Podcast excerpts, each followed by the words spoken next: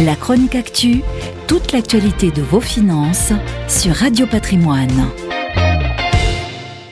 Quand on entend finance responsable, cela sonne comme un doux oxymore, une clarté obscure ou une douce violence. Pourtant, cette finance, à l'opposé de la finance sans visage, se veut vertueuse. Elle met en avant les critères ESG, c'est-à-dire la prise en compte de critères environnementaux, sociaux et de gouvernance, c'est-à-dire de management, pour sélectionner les secteurs et les entreprises dans lesquelles elle investit.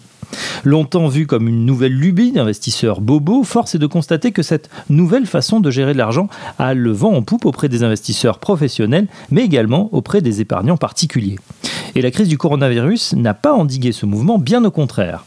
Si l'on regarde uniquement la performance financière, ces fonds ESG ont surperformé les indices de référence entraînés dans la tourmente boursière. Sans surprise, les entreprises les moins bien notées en matière d'ESG ont chuté plus lourdement que les autres. Sur le seul CAC 40, les 20 entreprises les plus durables ont fait mieux que les 20 valeurs les moins durables.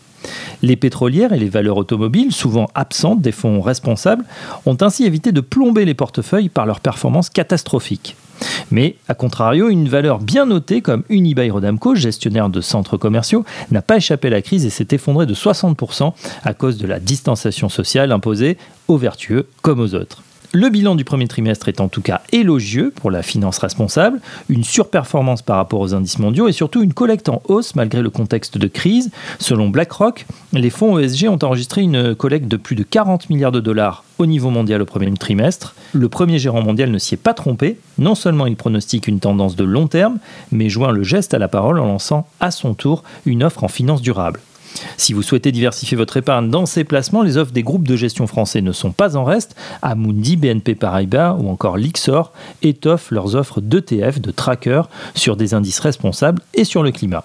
Pour les réseaux bancaires qui veulent séduire une nouvelle catégorie d'épargnants plus conscients des défis planétaires et sociaux, l'offre ESG est en passe de devenir la norme et non plus l'exception. La chronique actu, toute l'actualité de vos finances sur Radio Patrimoine.